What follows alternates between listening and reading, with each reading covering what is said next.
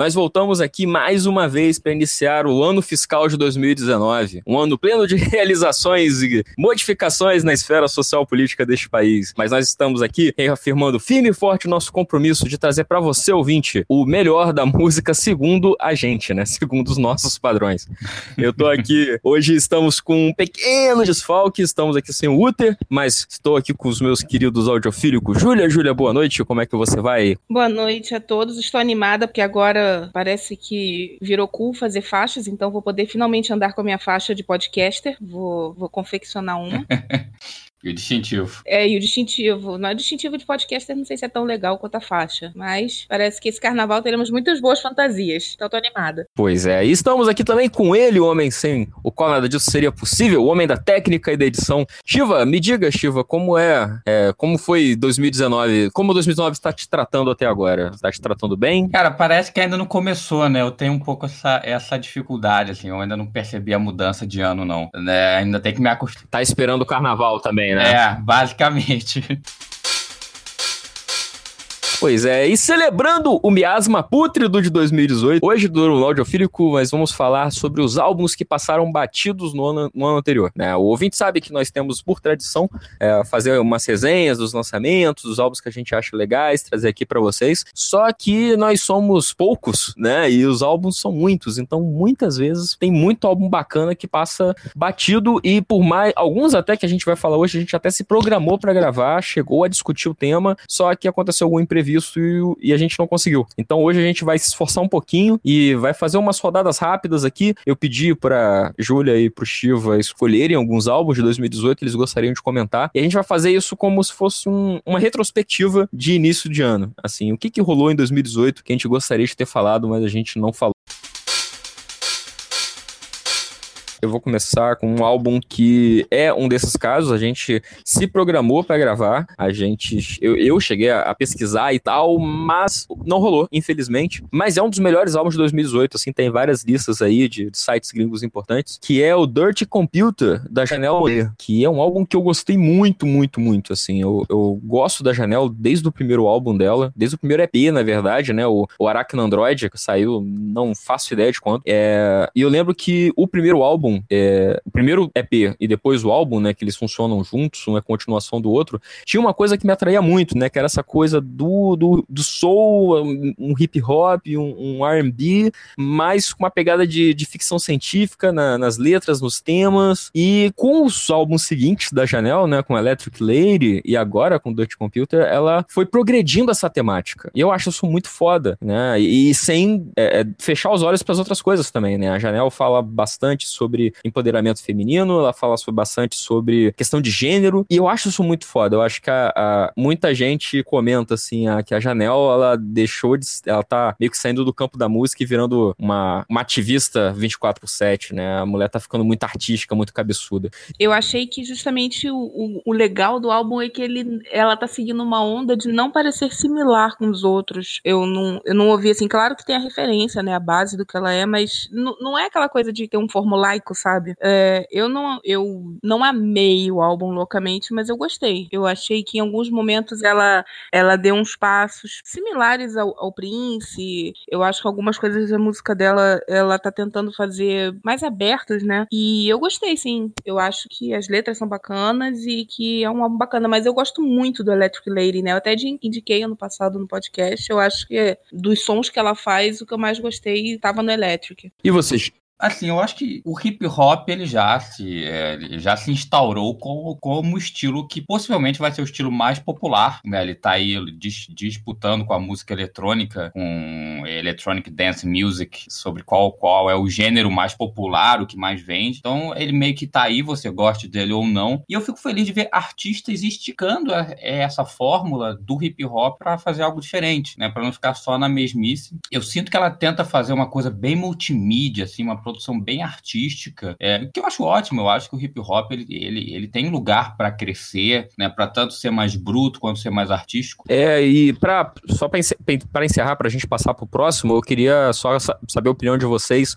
dessa coisa de que as pessoas estão comentando, eu vejo por aí, de que a janela ela tá ficando cabeçuda demais, assim, os álbuns dela estão ficando cada vez mais intelectuais, eles está cada vez mais difícil você poder apreciar eles na, na, na, sua, no seu corpo, né, inteiro, né, porque o que... Mas eu acho que é nisso que talvez eu tenha achado uma similaridade com o Prince, porque quando você olhava para a estética do Prince e pro jeito que ele cantava e o que ele estava tocando, porque ele parecia um cantor pop, ele às vezes fazia, é, é, ele se vestia de um jeito mais afeminado ou mais masculinizado, ele adorava brincar, né, e aí quando você ouvia tinha uma guitarra do caralho e tinha o rock, ele era uma mistura que você é, é, é muito acima do, do, do, superficial, né, e eu acho que, defendendo a Janela, eu acho que ela casou isso muito bem com os clipes, eu acho que os clipes, de, de, inclusive os desse álbum, ela, ela fica claro, assim, é, até o que fez mais sucesso, que eu esqueci o nome, ela, que ela fala do empoderamento feminino, né? É, a roupa dela lembra uma vagina, inclusive, né? E obviamente, propositalmente, era isso. E eu acho que ela colocou muito bem. Ela, é, ela até apoio esse audiovisual, né? Eu acho que se ela já tá seguindo por isso mesmo, que eu acho que ela está seguindo, eu acho que ela tem casado muito bem com os clipes. O clipe realmente vira uma explicação do que ela tá cantando. Eu acho que é interessante de vez em quando a gente sair do nosso local de conforto, né? E ter que correr atrás para entender o, o álbum mesmo. É tipo, olha, se tal coisa não ficou clara, vai atrás e pesquisa. Quem sabe você sai da tua zona de conforto e aprende uma coisa nova, né? Por exemplo, eu aprendi sobre afrofuturismo, que era um negócio que eu tinha ouvido falar muito de leve. E, e foi muito bom, porque eu fui atrás e descobri um monte de coisa que eu não sabia, mas ao mesmo tempo percebi que também não é para mim, entendeu? Tipo, olha, tem coisas aqui que eu não vou entender porque não é não, não fala com coisas que são particulares minhas. E isso é muito bom também, sabe? Porque né, a gente não precisa é, poder falar sobre tudo nesse mundo. Tem coisas que a gente não pode falar, a gente só tem que apreciar e ficar quieto. É, Shiva, vamos lá, Shiva, o que, que você traz pra gente hoje? Pô, eu vou trazer com cheiro de naftalina e de IPTU vencido, prestação da residência, vou trazer Shine and Also Bright, volume 1, No Past, No Future, No Sun, que é o álbum novo dos Smashing Pumpkins, no mais próximo que eles conseguiram nos últimos, sei lá, 20 anos de, de, de terem a sua é formação original. É. Meu Deus, a escola de samba. Sim, e, te, e terá outros que provavelmente vão ser tão grandes quanto. Ah, é, é volume 1, né? É volume 1, vai ter o 2 2 e o 3. É, não é a primeira vez que eles fazem isso, né? No Machina Enemies of, of Music, eu acho, era, era gigantesco também. Cara, eu trago esse álbum porque, ó, obviamente, ele, ele, ele, é uma tentativa comercial, eu não tenho nenhuma romantização de que, de que não seja. Né? O Billy Corgan, ele é um cara extremamente comercial, para quem não sabe, ele, ele é presidente de uma associação de luta livre que dá dinheiro à beça, ele comprou. Então, assim, o cara tá sempre investindo. Mas parte minha ficou muito feliz de rever, sei lá, 80% da banda, né, como era na minha infância, na minha adolescência. E eu gostei do álbum, eu acho que eu sinto falta do som dos Smashing Pumpkins, que é esse som, que é esse rock, que é muito melódico, é muito harmônico e é muito voltado ao timbre. Eu acho que eu sinto muito falta disso, assim, de bandas que valorizem talvez mais o timbre do que qualquer outra coisa, né? Que estejam sempre buscando aquele som. Então, eu gostei bastante. Eles estão lançando um clipe ou outro novo, aí eu gostei. Né? Podia ser perfeito, podia ter a, a, a Darcy nos baixos, mas infelizmente, por alguns problemas lá, ela, ela não voltou voltou para a reunião. Mas gostei, eu fiquei feliz de rever a banda e acho que eles fizeram um bom som. Então, por isso que eu trouxe, assim, acho, acho que passou batido e foi um bom álbum, assim, para quem é é viúva dos, dos anos 90 no rock, assim como eu. É, Júlia, você chegou a ouvir, Júlia, esse álbum aí? Não. então, é, é, então ficamos complicados aqui, porque eu também não ouvi.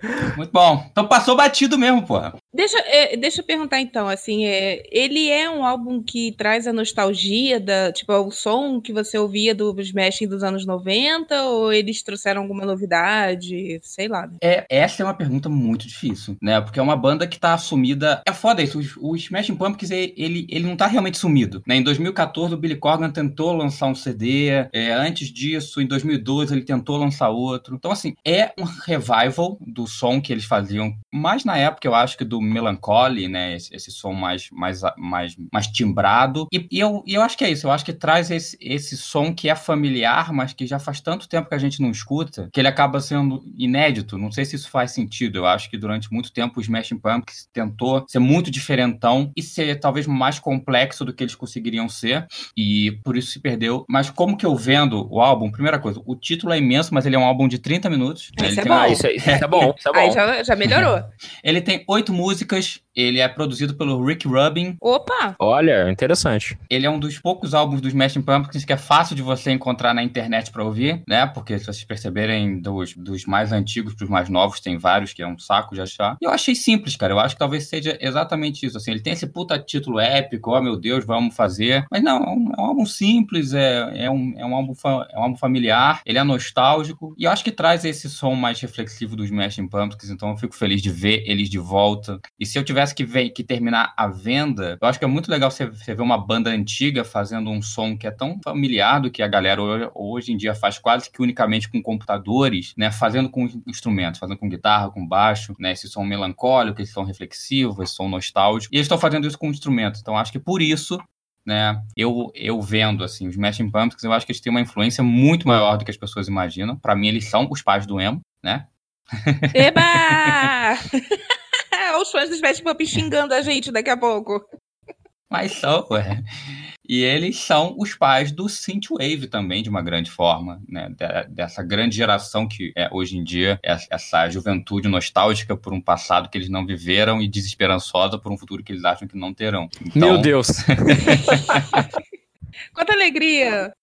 Vai lá, Júlia, qual que é o seu primeiro destaque aí de que passou batidão? É, então, para complementar esse clima de alegria, né, já vou aproveitar, e também não, não sumindo muito dos Smash Pumpkins, eu vou falar do álbum do A Perfect Circle, que, para quem não sabe, é uma das bandas do Maynard, que é vocalista do Tool. Tool, essa banda que nos promete um álbum há 17 anos, e que, inclusive, na época eu tinha o Google Play Music, e o Google, ele avisa os álbuns, ele dá uma notificação, tipo, ah, tem álbum novo, e aí apareceu para mim na época que era álbum novo do Tool. Inclusive, eu saí gritando pro Shiva e aí não era, era do Perfect Circle e obrigada Google por nada. Mas tudo bem, o, o Perfect Circle lançou, né? E para quem não sabe, o, o Tool e o A Perfect Circle, eles têm duas vertentes, né? O Tool é mais ou menos, ele fala muito de questões mais espiritualizadas, ele fala de budismo, é, é, é como se fosse uma, é mais otimista, né? Entre o realista e o otimista, uma visão mais de se acalma, né? Tanto que a máxima dos fãs do Tool, né, que todo mundo gosta de tatuar aí na vida, é que toda essa dor é uma ilusão, né? Tem referências budistas fortíssimas, enfim.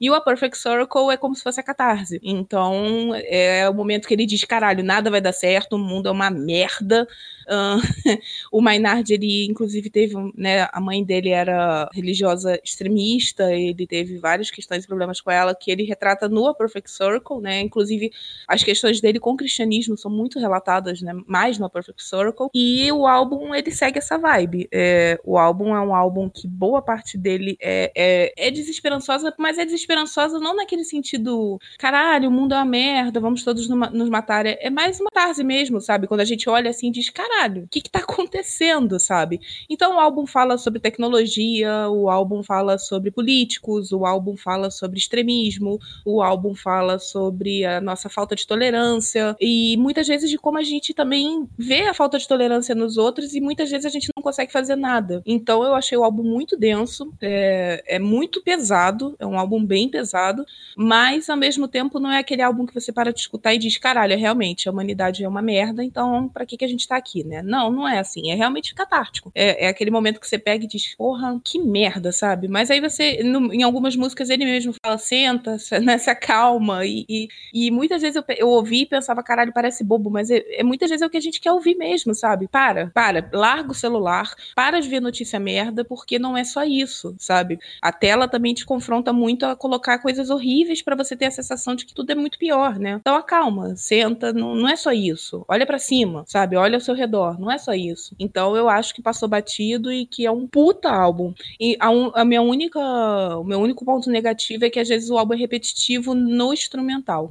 E aí eu também falo que. Eu não sei se é o guitarrista, né? Aí o Shiva pode me corrigir, do Smash Pumpkins, que tá no álbum. Mas acho que ele não gravou o álbum. Eu acho que quem gravou foi um cara chamado Billy Howerdel. É o ele, Billy, né? Mas ele, ele. Ele tá só no show. Ele tá nas turnês. E, e como teve umas certas mudanças na banda, talvez seja por isso. Mas é, em alguns momentos o instrumental cansa, porque você ele segue uma linha, né? Um contexto, e em alguns momentos ele. Como a temática já é muito pesada, o instrumental também às vezes dá uma peca. Mas, tirando isso, não isso não faz com que o álbum perca o seu valor. Tem músicas no álbum que são incríveis. É The Doom Weekend, é, Disillusion é muito foda, é, So Long and Thanks for All the Fish, alguma coisa assim, que é, tem até uma homenagem ao Bowie. Eu acho que vale muito a pena para quem para quem curte essa vibe de rock e, e para quem também quer fazer uma catarse, assim, de caralho. Não é possível que só eu esteja vendo desse jeito e também receba um certo acalanto de calma. Também não é só isso. Senta um pouquinho que o mundo não tá na tela. Muito bom. Mas é outra banda, eu acho que esse podcast tá mostrando para mim mesmo que eu sou muito preguiçoso. Eu já ia falar assim, cara, é outra banda que também me parece muito trabalhosa, assim, dia atrás. É, eu, eu sei lá, eu, eu, eu me, me, senti assim, eu tenho que ouvir esse álbum com um guia na mão, assim, tipo, tu e a Perfect Circle, quais são as diferenças? Quais são as, as semelhanças, sabe? Não Parece precisa. Que, alguém, na minha, alguém falou assim, ei, compre aqui seu programa, entenda o que é tu e o que é a Perfect Circle. Não precisa. Entendi. Mas não precisa não, é só porque eu tô explicando porque o álbum é catártico. Mesmo eu sei que se tiver alguém ouvindo que é fã de tu, vai ficar enchendo a porra do saco, porque fã do tu é chato pra caralho. Mesmo sendo fã do tu, eu falo, fã do tu é chato pra caralho. Então, mas assim, fora disso não precisa. Você vai ouvir o álbum, só, só tô explicando que é catártico mesmo, porque é, é, é uma catarse e é, é sobre os nossos tempos. E justamente eu acho que isso é muito foda. É necessário se ter um registro também, não só de que, ah, estamos aqui lutando, lutando contra o quê, sabe? É como se eles tivessem dito é sobre isso. é sobre essa merda. Então eu vou passar para um próximo meu, é, já que é, saindo aqui do, dos papos sérios, a gente está falando muito sério, estamos todos. É, é, eu vamos... puxei justamente para tirar logo o sério da mesa, que eu vou poder falar com mais tranquilidade. Então, teu cu, porque eu vi a tua lista e tem um próximo aí que é, que é complicado também.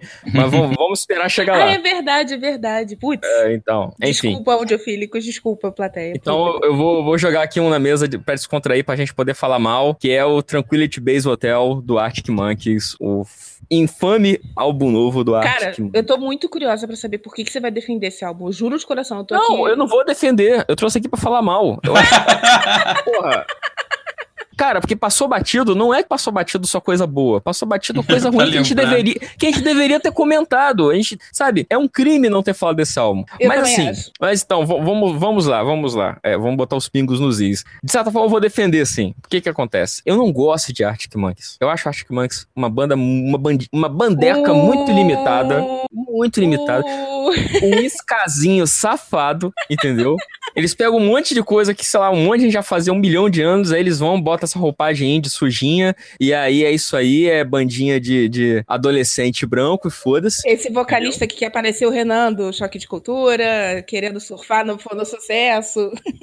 Pois é, eu não, nunca gostei muito dessa porra, não. Aí vai lançar o álbum novo do Arctic Monkeys. Aí, pô, já tava, né, comprometido com o podcast e tal. Vamos ouvir, vamos ouvir essa porra aí. Aí peguei pra ouvir. Eu não achei ruim. Assim, não, não achei bom também, não é uma coisa que eu vá ouvir de novo. Ouvi, sei lá, umas duas vezes, mas não achei ruim. Eu falei, ah, até que não tá ruim, até que tá ok. Aí eu fui na internet e vi a galera descendo o pau, falando, não, é tá merda. Pô, Arctic Monkeys, não sei o que. Eu pensei, caramba, que banda, né, consistente, coerente. Porque o álbum que todo mundo odeia é o álbum que eu achei ok. Logo, faz sentido não gostar dos álbuns que todo mundo ama. Aí eu achei isso bonito, entendeu? Puta que pariu. Não, mas só isso. Eu queria saber de vocês, assim, que ouvem mais esta banda que eu, se é tão ruim mesmo. Ou se é. É melhor, a galera tá... é melhor começar pelo Shiva, porque o Shiva é meio é... termo, porque eu gosto pra caralho, então é melhor. Entendi. Então vamos lá, gente. É, é ruim mesmo ou é dor de bunda desses fãs aí? Cara, eu acho que a gente teve um ano, 2018, de alguns lançamentos muito medianos, né? E eu acho que mediano pro fã é sempre ruim, porque o fã ele tem uma expectativa e você que não é fã, você não espera porra nenhuma, né? E não só o Arctic Monkeys, a gente teve novo do Imagine Dragons, a gente teve novo de alguns artistas que eu até gostei, que eu não vou citar porque tá fora de horário, mas assim, é, de que são medianos, e eu acho que esse álbum ele é mediano, é, eu acho que ele não é horrível, ele não é péssimo, mas ele é médio, assim, e, e eu, e eu entendo pro fã, né, pra alguém que tem toda aquela expectativa, que sabe toda a história da banda, deve ser muito foda pegar um álbum mediano, mas eu não achei ruim, eu achei médio, achei ok, assim. Então vai lá, Júlia, não me decepciona não, fala aí, por que que esse álbum é uma merda? Então, eu, o problema para mim do álbum foi antes do álbum, porque eles ficaram falando que ia ter uma mistura de jazz com bossa nova, com não sei o que, que eles iam fazer o caralho, o experimentalismo do, do, do, Quando eu ouvi o álbum, eu fiquei, caralho, sério, não é possível, porque assim, não tem isso tudo aqui. Tem algumas coisas, de fato, mas assim, tá bem longe do que eles prometeram. Então, boa parte da culpa é deles, porque fica prometendo um monte de merda que depois não cumpre. Ah, cara, quando, quando tem gringo falando que vai fazer bossa nova, eu já sei que vai ser ruim, assim. É, é, bem, é bem por isso, sabe? E aí você fica meio, caralho, tá. Hum. Mas assim, eu não achei odioso, só é muito ruim, é chato. É chato. É, é, é chato. eu não odiei, eu só achei muito ruim. Assim, é... quando, quando eu cheguei na terceira. É, quando eu cheguei na terceira música, eu achei que eu ainda tava na primeira, eu falei, cara, fudeu, fudeu. Porque quando você chega na terceira música de um álbum e você acha que ainda é a primeira, deu muito ruim, sabe? E eu acho que não é nem pela questão de, ah, porque perder a essência, porque Arctic Monkeys é rock, blá, blá, blá, foda-se. Os caras podiam ter ido pro outro lado. Mas assim, o outro lado que eles foram é muito chato. Eu sinto muito, é muito chato. E é fazer o quê? É ruim. Isso não quer dizer que eu não quero ir no show, tá, Arctic Monkeys? Se vocês quiserem me dar endereço, eu quero ir no show. ah, então, mas que bom, cara. Então, tá vendo? Pela primeira vez em muito tempo, eu tô junto com os fãs do Arctic Monkeys, entendeu? isso aí, galera. Arctic Monkeys é muito ruim. Isso aí, tô com vocês. Chegamos à convergência. Que Fantástico, cara. Tá vendo? É coisa que a maturidade, presentes que a maturidade dá pra gente.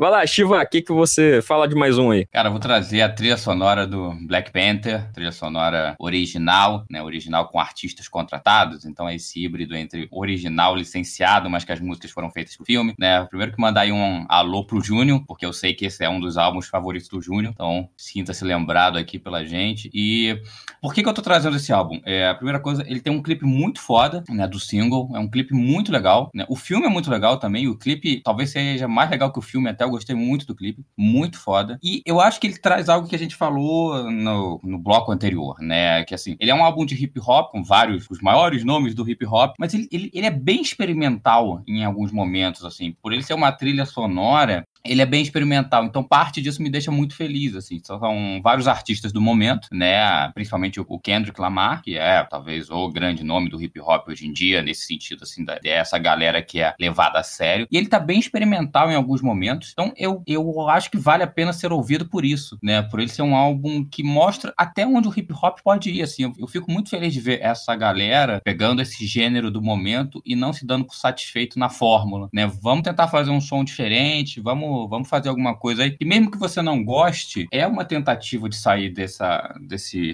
lugar comum de conforto, de vamos fazer os hits de sempre. Então, por isso que eu recomendo, acho que é uma ótima oportunidade. E é um álbum de trilha sonora que facilmente você pode ouvir sem ter visto o filme, ele não depende do filme, então ganha, ganha pontos por isso também, na minha opinião. Pô, era isso que eu ia te perguntar, porque é, é, aqui um momento muito vergonha, mas é, Pantera Negra foi um filme que passou batido para mim, eu não vi ainda. Como assim? Eu, eu fui eu, queria ver no cinema, eu fui enrolando, enrolando, enrolando, e aí eu. Porque, verdade seja dita, eu vou muito pouco ao cinema ultimamente, assim, muito pouco mesmo. Assim, filmes que eu quero ver muito, como, por exemplo, Pantera Negra, eu não vou ver, assim. É, sei lá, tem que. Eu moro num lugar aqui no Rio que não tem muito cinema perto, é, tem um só e ele funciona em horários meio, meio aleatórios, e aí eu teria que, porra, me deslocar pra ir no shopping, pagar caro no ingresso, aí tem que arrumar um, um, um, um tempo entre o trabalho e a faculdade faculdade, porra, dá muito trabalho. E aí fica nessa coisa de tipo, ah, não, quando sair no Google Filmes eu vou alugar. E aí quando sai no Google Já teve umas três vezes aqui em casa que a gente pagou o aluguel do Pantera Negra, expirou a data, pra, o, o, o tempo para assistir e a gente perdeu a porra da locação. E é um filme caralho. que não. É, eu, não sai, cara, não, não vem, entendeu? Eu sei que é bom uhum. pra caralho, eu sei que eu deveria ter visto,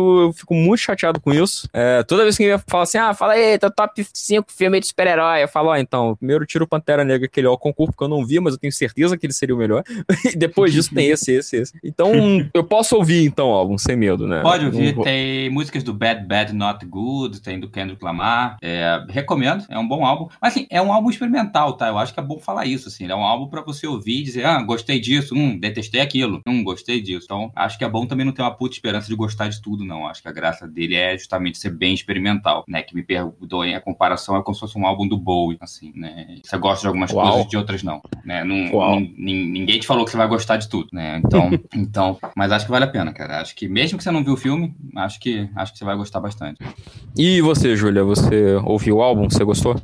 É, eu acho que vale o, o que o Shiva falou, porque, por exemplo, eu não sou a maior ouvinte do mundo de hip hop e rap. Então, assim, uh, eu acho que no filme funciona pra caralho. No, no, o álbum inteiro eu fui ouvir, eu já não, não consegui ouvir inteiro. Eu acho que ele no filme é perfeito, combina demais, até porque o filme é do caralho, acho que é o meu filme de herói favorito. E, mas eu ouvindo o álbum por não ser fã do gênero, eu fiquei meio, hum, tá. Aí fiquei pulando faixa, sabe? Mas, des, desculpa a sociedade, mas é porque realmente eu não sou muito fã do gênero, mas eu acho que para quem gosta já é um puta álbum. Pra, pra mim, que eu acho que ele funcionou mais no filme, assim, caralho. No filme fica muito foda a trilha, mas fora eu não escuto o álbum. Desculpa, eu até me sinto assim falando isso.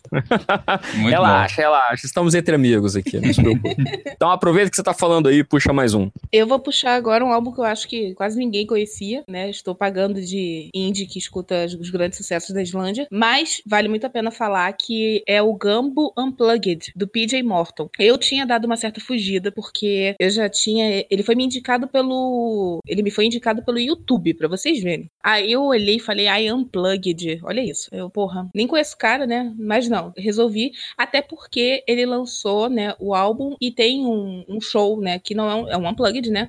Mas ele fez no estúdio, ele no piano e uma galera no instrumental. Mas é muita gente. Tem metais, é muita gente. Corda, é caralho. É muita gente dentro daquele estúdio. Sei lá, umas 30 pessoas naquela porra. E aí eu fui, né, peguei, ah, vou ver. E aí, cara, é muito bom. Ele tá indicado como o melhor álbum de R&B no Grammy. Ele é, ele é muito bom. Ele lembra muito, ele tem muita pegada do Steve Wonder, sabe? Dos anos 70. Hum, maneiro. Ele, ele com pianão e ele canta de um jeito né, que lembra, mas não, não tá imitando. E a galera que tá junto, nossa, mas é uma coisinha muito boa, sabe? Álbum gostoso de ouvir. Tem muito do soul, tem R&B, é, é, é, muito gostoso. É, é, um álbum que eu já ouvi assim várias vezes e, e é legal porque justamente tem o, o, visual, né? Eles gravaram, então você também pode botar no YouTube e ver, são 40 minutinhos. E, cara, é muito bom. É muito bom. PJ Morton é maravilhoso. Foi até esse, se eu não me engano, o terceiro ou quarto álbum dele. Eu fui até ouvir os anteriores e, nossa, dá até aquela vergonha de como é que eu não conhecia essa criatura. ah, maneiro. É muito gostoso. Eu acho que, inclusive, vocês dois, tanto você, TCZ, quanto o Shiva, vão gostar, porque é um álbum leve, é um álbum gostoso. O instrumental vale a pena de você ficar prestando atenção, sabe? Caramba. E ele toca piano muito bem, é muito bom. Nossa senhora, estou. Assim como eu fiquei com o Charles Bradley quando eu ouvi na primeira vez que eu fiquei falando pra vocês todos, ah, Charles Bradley. Eu acho que o PJ Morton vale a mesma, assim, é muito gostoso de ouvir. Ah, que bom. Eu vou, vou atrás porque o, o nome, eu, eu, acho que eu cheguei a ver em algum lugar, alguém recomendando também. Só que aí pelo nome eu não, eu, eu não sabia direito o álbum do que que era, sabe? Porque fica uma coisa meio, uh -huh. meio nebulosa, né? Sim, e eu acho que Gambo é o nome do estúdio, se eu não me engano. Então, assim, é, ah. é muito gostoso, porque você vai ouvindo e você vai ouvindo aquelas familiaridades, né? Mas, é, porra, Steve Wonder, mas é de um jeito novo, sabe? Como diz o Will I Am no The Voice, é fresh. Mas é, mas é, é muito é descolado. gostoso. Cara, é aquele, é aquele álbum que tu põe no, ouvindo no ônibus, sabe? Tanto tá indo trabalho, andando. Cara, é muito gostoso. Entendi. É tipo aquele álbum que ele te embala, né? Você, você é. vai, vai, no flow do álbum e você vai embora no teu dia. É, tipo, você tá andando lá no centro, tá um calor da porra, aí você olha assim, não, não tá tão quente assim, não. Tá, pô, sabe aquele álbum que alegra, que melhora o ambiente, assim? tá bom, é, olha o sol. Vou, vou, vou botar vou botar no celular, porque amanhã eu volto ao trabalho e eu preciso de um, de um, de um incentivo aí. É, é isso, é um álbum de incentivo. É aquele álbum que você relaxa no momento que você não tá conseguindo, sabe? Não é para relaxar, mas você escuta e você fica, cara. A vida tem seus momentos muito bons. É, é massa, né? Porque depois que tu trouxe aí o Perfect Circle, agora é pra um álbum que deixa você mais, mais de boa, assim, é uma boa viagem que você tá fazendo hoje. é de baixo pra cima, é. Ah, mas é bom, né? Vamos é ver como termina. Tem Vamos a cat... termina. É, não, tem a catarse, mas tem momento bom também, pô. Olha aí, é maneiro. Assim. é. e pra quem é fãzinho ainda mais de Steve Wonder e dessa galera toda, porra, não tem como não gostar. É bom demais.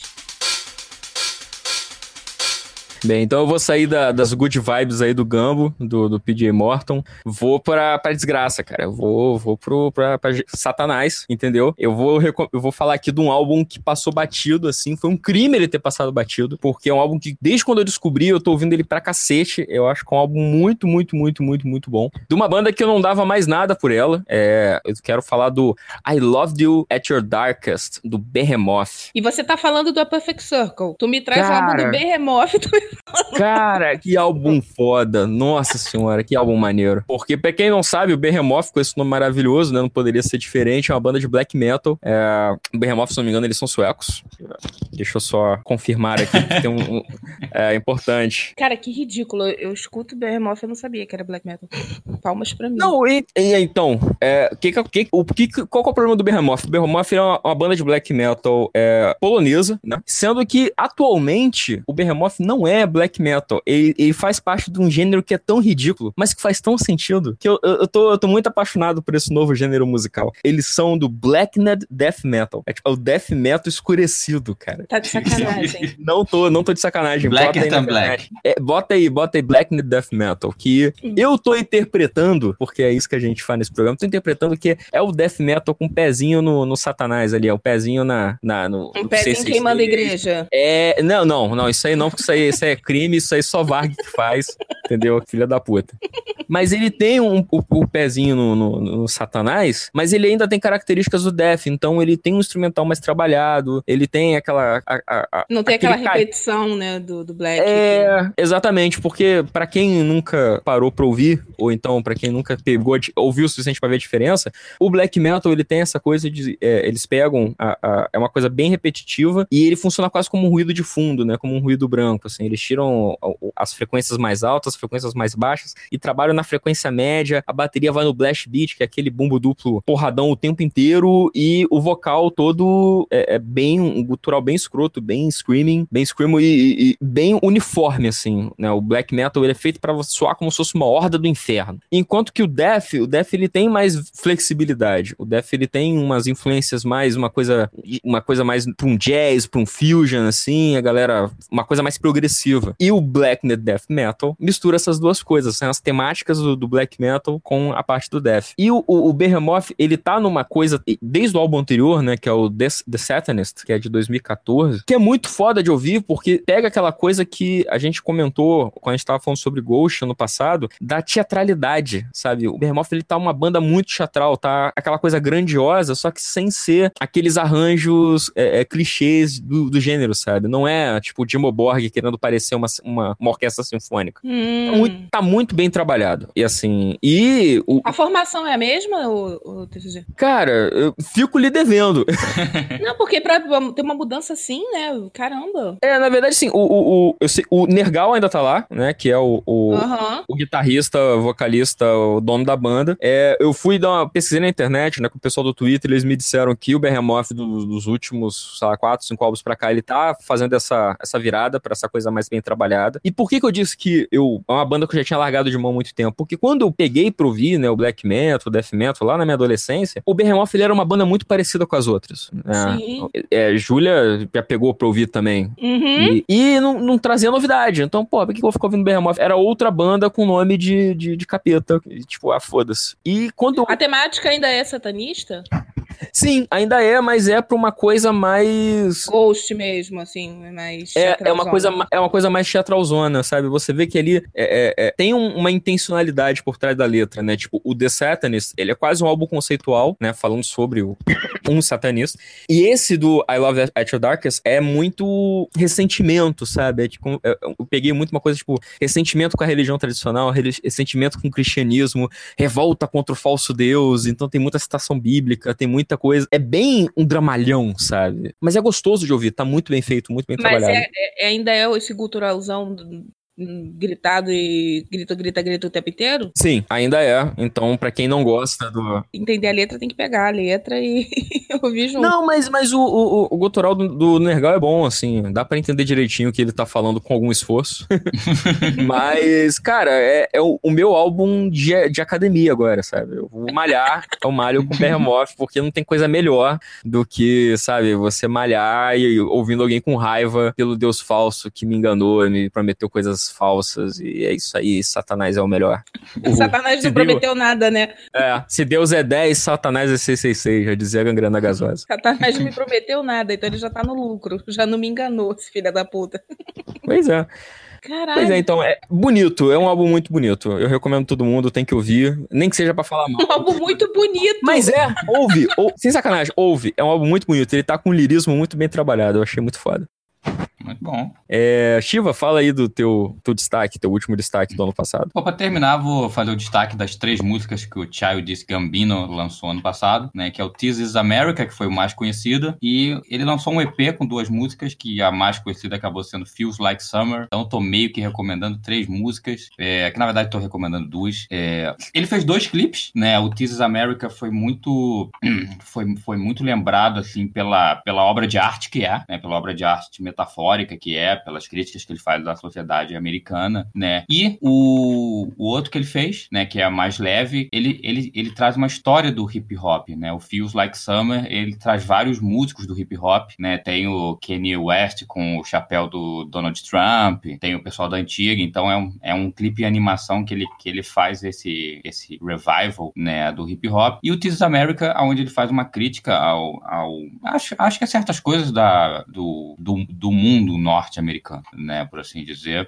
Eu trouxe ele porque ele foi um do... A gente teve outros clipes que lidaram com questões complicadas esse ano, e quando a gente foi ver o artista falando da música, ele tá falando meio que o oposto do que o clipe fala. E o Childish, não, ele, ele teve um cuidado, assim, de tomar, de ser parte, né, de toda a produção visual, né, das músicas dele, é um, é um controle de carreira muito bom. As músicas são boas, é, os clipes são bons, né, as, as mensagens que o clipe passa são as mensagens que ele queria passar, eu acho isso muito legal, então por isso que eu acabei escolhendo, e são dois opostos, né, ele fez uma coisa tanto pesada e triste, quanto Feels Like Summer foi um pouquinho mais leve, então recomendo, né, são três músicas, você ouve aí rapidinho, vê os clipes, então recomendadíssimo. Pois é, a gente falou da, da Janelle, né? Eu, eu acho que o Gambino ele entra nessa coisa, é, essa nova classe intelectual da música negra norte-americana, que é outro cara que também é acusado de ser muito cabeçudo, né? O Gambino, desde o do primeiro álbum dele, Major, assim, no primeiro álbum de gravadora dele, que eu acho que foi o Camp, ali em 2000, 2000 bolinhas, sei lá, 2009, um negócio assim. É, as temáticas dele estão ficando cada vez mais densas, assim, né? Um cara que ele, ele não tem medo de ser impopular. Eu acho que essa que é a palavra, porque o, o Donald Glover, antes dele de se dedicar mais à carreira de rapper dele, ele era ator, né? Ele fez Community, fez alguns filmes, fez uma participação no Homem-Aranha de Volta para Casa. Só que ele escolheu e fez agora o, o filme do Han Solo, né? Ele fez o, o Lando no filme do Han Solo. E ele é um cara que, apesar dele ainda estar tá trabalhando como ator, ele se dedicou mais à carreira de rapper. E ele fala coisas, ele se pronuncia nas entrevistas de maneira, eh, falando verdades inconvenientes que talvez outras pessoas não falariam por medo de retaliação, por medo de ficar marcado, de ser aquele cara que fala as coisas desagradáveis. Não vamos chamar ele pro meu filme, não. Eu quero também, eu quero também enaltecer agora o, o nosso querido host, porque muito antes do Gambino estourar e dessa, né, dessa, desse hiper sucesso que ele teve, ó, muitos anos antes, TCC já tava falando para mim do Gambino que ele queria ver o Gambino vivo, que o Gambino era foda. Põe aí que ele tava falando comigo isso em 2013 e 2014. O fã original. É, o fã original do Audiophile. Cara, mas eu falei. É porque eu, eu, falei do Camp, né? Pô, Camp tem uma, tem uma música nesse álbum chamada Bonfire. É, é eu, eu, acho que eu gravei um MDM com o Load uma, um ano passado e a gente falou do This is America. E aí a gente tava conversando sobre a carreira do Gambino. Eu falei, cara, mas em Bonfire ele já era é, é, porrada na cara, sabe? Porra, Bonfire é uma, é uma música que, né? Bonfire é uma fogueirinha de acampamento. E aí é, o, o, clipe, a historinha do clipe é assim: é um, é, são jovens numa fogueira de acampamento contando uma história de fantasma. E a história é sobre um homem negro que é enforcado naquele campo onde eles estão. E o Donald Glover, o Gambino, no clipe, é esse cara enforcado. Então a música inteira é ele fugindo da forca e correndo, sabe? E você tá vendo que ele tá usando uma roupa de escravo. Isso é muito, muito impactante. E a, a letra da música também é muito impactante, dessa, só que era mais, mais pessoal dele, né? Do tipo, a letra ele falava muito assim: ah, eu sou aqui, eu sou Donald Glover, é, eu fui criado em condições um pouco melhores do que a maior parte dos rappers, e por isso as pessoas acham que eu não deveria estar fazendo rap, mas não é por causa disso que eu não sinto preconceito, não sinto racismo, não sinto violência. E eu vou falar das coisas assim, se você tiver incomodado, você se mude, porque foda-se, eu sou foda. É, você fala dele há muitos anos já, acho que desde 2013 você tá falando dele pra mim, que, que eu tinha que ouvir, que era muito bom. Pois é. Só que o Jesus America é muito foda, porque assim, é, ele, ele cansou da sutileza, sabe? Tipo, olha, se você não entendeu lá no Bonfire que eu tava interpretando um, um, um, escravo, e na música eu estava dizendo que não, é, a gente, é, todos nós, né, no caso eles, né, todos os negros, a gente sofre por causa da escravidão, eu vou fazer um clipe que a primeira cena é um assassinato, e foda-se, você vai, e, e, sabe, isso vai viralizar, e foi muito foda, sabe? Muito. É o melhor clipe do ano, nossa senhora. Eu, eu acho, eu acho que ele, ele fez mais em três minutos de clipe do que muita gente fez em anos aí. Eu também acho. Caralho, o clipe é muito foda, nossa senhora, mesmo. Ele tem aquela frase maravilhosa, né, que ele fala que pobre não não investe, né? Pobre não tem como investir, né? Você tem que comer hoje, não em setembro. Isso é muito É, que aliás é, é, é do Atlanta, né? É do Atlanta. Porra, é muito foda. Ele, Outra ele fala- recomendação pro, pro ouvinte, Atlanta um seriado aí que tá no Netflix, vale a pena todo mundo ver, que é com ele e é muito foda. Belíssima recomendação, Shiva. obrigado, muito obrigado. dois agora. Enalteci o o TCZ pra ser fã antigo, vai ser pela Muito recomendação. obrigado. E repito o que o TCZ falou também, que eu teria gostado que ele tivesse lançado um álbum inteiro esse, esse ano que passou. Eu acho que ele lança as músicas soltas e eu sinto, sinto falta de ter um álbum, assim, sentar e ouvir tudo que ele tem a dizer. né? Então, estamos todos de parabéns. Bem, pra terminar, então, se- seguindo no mesmo tema, na mesma toada. Júlia, qual fala aí do teu último passou batido de 2018? É, eu vou mudar, porque eu lembrei que eu tenho uma recomendação que eu quero recomendar reclamando e. Cheat! Cheat! Ah, É, ah, Mas eu vou falar, eu eu vou só dizer, antes eu ia falar do Bacchus, que também é, vale muito recomendação, porque, como eu disse, no, na trilha do Pantera Negra, eu não sou fã de rap e hip hop, né? Mas esse álbum é incrível, é incrível também, fala sobre racismo, fala sobre a solidão do homem negro, coisas que eu nunca vou viver, que eu nunca vou entender, então o Baco só foi dizer assim, ó, é assim, tá? Você existe, e aí, cara, não tem como você não se sentir incomodado, não tem como você não dizer, caralho, tá muito errado, sabe? Tá muito errado. Então fica, essa é uma grande então, mas eu vou falar do terceiro álbum, pra, até pra aliviar, eu vou falar do Nasce uma Estrela, da trilha. Vou seguir, né, a- o papo de trilhas da Lady Gaga. E não é só da Lady Gaga, ah, a música que tá concorrendo ao Oscar, que é Shallow, é dela e do Bradley Cooper. Então, algumas, eles, eles dividem, né, a composição. E a trilha é, pra mim, eu acho que é o que faltava no ponto da Gaga, porque o filme é um remake, pra quem não sabe. Já teve a primeira versão com a Judy Garland e a segunda com a Barbara Streisand. Mas as músicas são originais, né? Ela não pegou assim, vamos pegar as músicas, vamos pegar tudo e fazer igual. Não. São, tudo, são todas canções originais. E além do filme ser incrível, você não precisa ver o filme pra ouvir a trilha. Claro que o filme complementa, o filme é do caralho, mas a trilha é incrível. É, nossa, tem country, porque o Bradley Cooper é um cantor de country, né? É, tem pop, porque ela segue pelo pop, tem a mistura dos dois, tem aquela coisa que eu, eu sinto falta, né? De duplas de country, né? Dessa, né? É, é muito gostoso isso e é, é muito bom. Ela, ela, ela é uma excelente cantora, todo mundo sabe disso. Ela é uma excelente intérprete, todo mundo sabe disso, mas eu acho que tava faltando isso. É, são canções originais misturando com filme e que é muito redondo. As músicas são muito empolgantes, sabe? No, no filme você já sente que é muito empolgante, mas você ouvindo a trilha, você. Cara, é muito bom. Juro, não tem defeito pra mim. Todas as músicas são incríveis. Mas, entre aspas, ela não merece o Oscar. Eu sinto muito fã.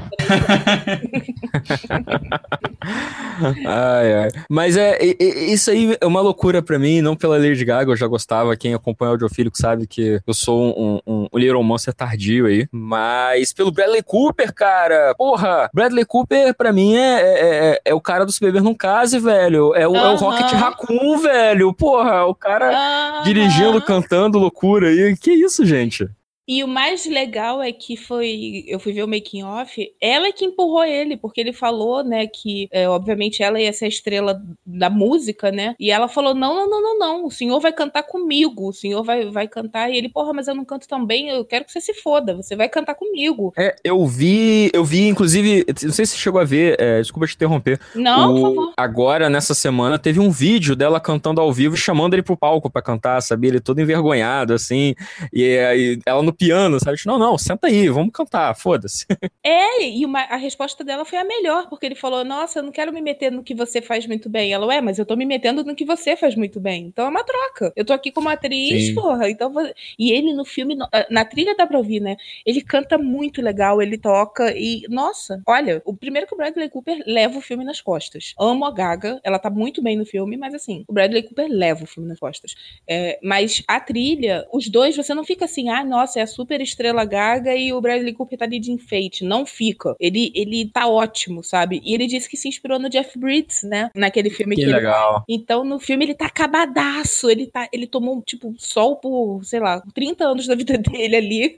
Ele tá todo marcado, sabe? Ele não quis ser o galãozão. Ele tá como se ele fosse mesmo um cantor country, alcoólatra, né? Então, ele tem as marcas do, do que o alcoolismo faz. E, e é muito. Ele cata muito bem, sabe? Eu gosto muito de música country, né? Eu escuto muito música country, então ficou muito genuíno. Você não fica assim, caralho, que coisa escrota, sabe? Ele tá sendo mesmo enfeite ali pra Gaga. Não, eles têm uma química e eles complementaram muito bem. A trilha é do caralho. É, eu tenho duas perguntas para te fazer. A primeira é se você acha que esse álbum ele pode entrar pra discografia da, da Gaga, porque eu dou como exemplo o álbum dela com Tony Bennett, que é, divide opiniões e tem gente que não considera, tem gente que considera parte da discografia dela. E segundo, se você acha que essa coisa do, do, do Nasce uma Estrela, se da parte da Lady Gaga não vê um pouco a reboque do Joanne, né? Que também é um álbum hum. mais puxado pro country, ele tem as coisas mais para esse lado, assim. Então, a primeira, é, eu acho que o do, com Tony Bennett ainda tinha a questão dela estar sendo uma intérprete, né? Ela está cantando músicas muito famosas, então não quer considerar, tudo bem, ela tá só interpretando as músicas, por mais que eu considere, acho incrível. Nesse não, as músicas são originais. Então, assim, não tem. É dela, sabe? É dela. Não, não, não tem como não ser. É dela. E eu acho que a segunda complementa. Sim, eu acho que tem muito. Ela, ela já tava caminhando ali no Joanne, né? Que é um puta álbum dela. Mas no filme, ela segue pela carreira pop. Isso não é spoiler, tá, gente? No começo do filme você já vai saber que ela vai seguir pelo pop. Então, no filme, ela tá falando. Ela tá cantando muito pop. Que, aliás, é um mérito dela, porque ela não parece ela no filme. Tipo, não é a Gaga cantando pop, é uma outra pessoa. Mas é, o country é só quando ela se junta a ele, é quando ela faz as músicas com ele e tal. Não é só o country, tem muita coisa de pop no filme, né? Até, pra, até porque o filme denuncia, né, a diferença das indústrias, né? O que que eles cobram de, de mim no country o que que eles cobram de mim no pop, o que que eles cobram de mim sendo um homem e o que que eles cobram de mim sendo uma mulher, né? Então eu acho que é dela sim, é da discografia dela sim, e isso só torna ela mais completa. Eu acho que tá, tá muito difícil ser hater da Lady Gaga, viu? De coração. A, Lady, eu, a gente até conversou em off uma vez, eu e o TCZ no chat, que muita gente ficava apontando nos anos 2000 quem ia ser a nova Madonna, que era grande preocupação da mídia, né? Que a Britney Spears ia ser a nova Madonna, a Aguilera, não sei o quê, quem ia, né? E a Gaga veio na, na borda, parecendo, na verdade, ser uma filha da Cher. Ela tem muito desse legado da Cher, de ser muito versátil, de ser muito diferente. Agora tá se aventurando também no cinema, fez série, né? Para quem não sabe, a Cher ela é, é a única artista, né, que ganhou um Oscar, um Grammy, um Tony, ela tem todos os prêmios. Ninguém tem o que a Cher tem, né? Então, a Gaga ela tá muito mais para ser uma nova Cher e, e, todo, todo mundo todo preocupado, né? Quem era a nova Madonna, vem uma mulher do caralho, de, trazendo o legado de uma outra mulher que é do caralho, né? Uma grande. A Cher é gigantesca, né? Então, fica a recomendação porque até você que não goste tanto da Gaga, que seja como certos integrantes que ficam chamando ela de crooner, sabe? certos integrantes que não vamos mencionar o nome, mas que não estão aqui. Ele que fica nesse absurdo de chamar ela de crooner. As canções são dela, são dela e tem muita música dela com Bradley Cooper também. Então assim, escuta, sabe? Porque é muito bom. E não e não é, ela não tá estigmatizada pelo Bad Romance, pelo Poker Face, esquece isso. Ela é versátil demais para estar tá nessa caixa. Eu só sei que você tá contando aí da história do filme filme, esse negócio de artista que feminina do country, que depois vai pro pop é estigmatizada por isso, e tem conflitos sobre o que cada indústria cobra. Eu tô dizendo que esse filme é Taylor Swift o filme. Eu acho que você deveria ter mais carinho com a Taylor Swift a partir de hoje. Não, é porque mesmo. Taylor Swift o filme. Olha aí. Meu Deus, ela homenageou a Swift. Pô, mas tem um detalhe aí que muda, né? Um é filha do dono da gravadora, outro não, né? É. É, é um pequeno não detalhe. Interessa, não interessa, não interessa. Taylor Swift o filme. Eu acho que vocês Aliás, deveriam eu quero fazer ter mais carinho com a, com a Taylor. É, então é isso, galera. Esse foi o ano de 2018 pelo Audiofílico. Infelizmente, nós não podemos contar com, com o passou batido do Uther. Até porque ele não certeza... teria feito a lista, né? Ele ia estar tá lembrando de cabeça, ia ficar é. desesperado. Eu ouvi essa parada aí e gostei. É. E, pois é, saiu tal coisa. Não, com certeza ele ia mandar, pô, teve Alice in Chains, né? A gente falou da Alice in Chains.